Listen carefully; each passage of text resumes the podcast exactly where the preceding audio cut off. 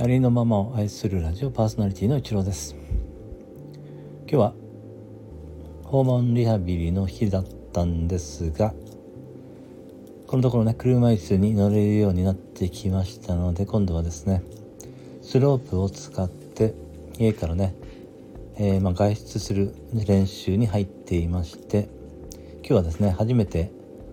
スロープを持ってきていただいてこれはまあレンタルなんですね。そういうのがありましてですね。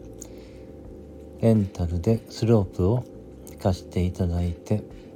えー、まあ、車椅子でね外に出ることができました。まあ慣れないのでねちょっと怖かったですけれどもね、えー、こう一瞬こう浮いてしまう浮いてしまうっていうのはその何て言うんでしょうね。えー、まあ、ウィリーみたいな感じになっちゃったりですね。ちょっとね怖いシーンもあったんですけれども。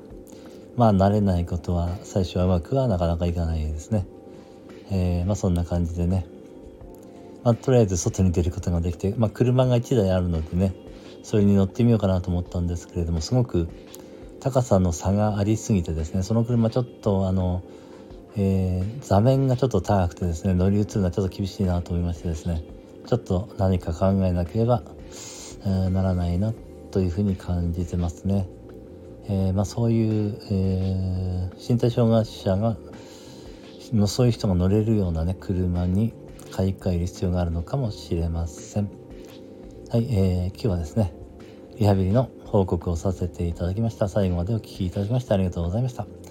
それでは素敵な時間をお過ごしください。ありのままを愛するラジオパーソナリティのイチローでした。それでは次の配信でお会いしましょう。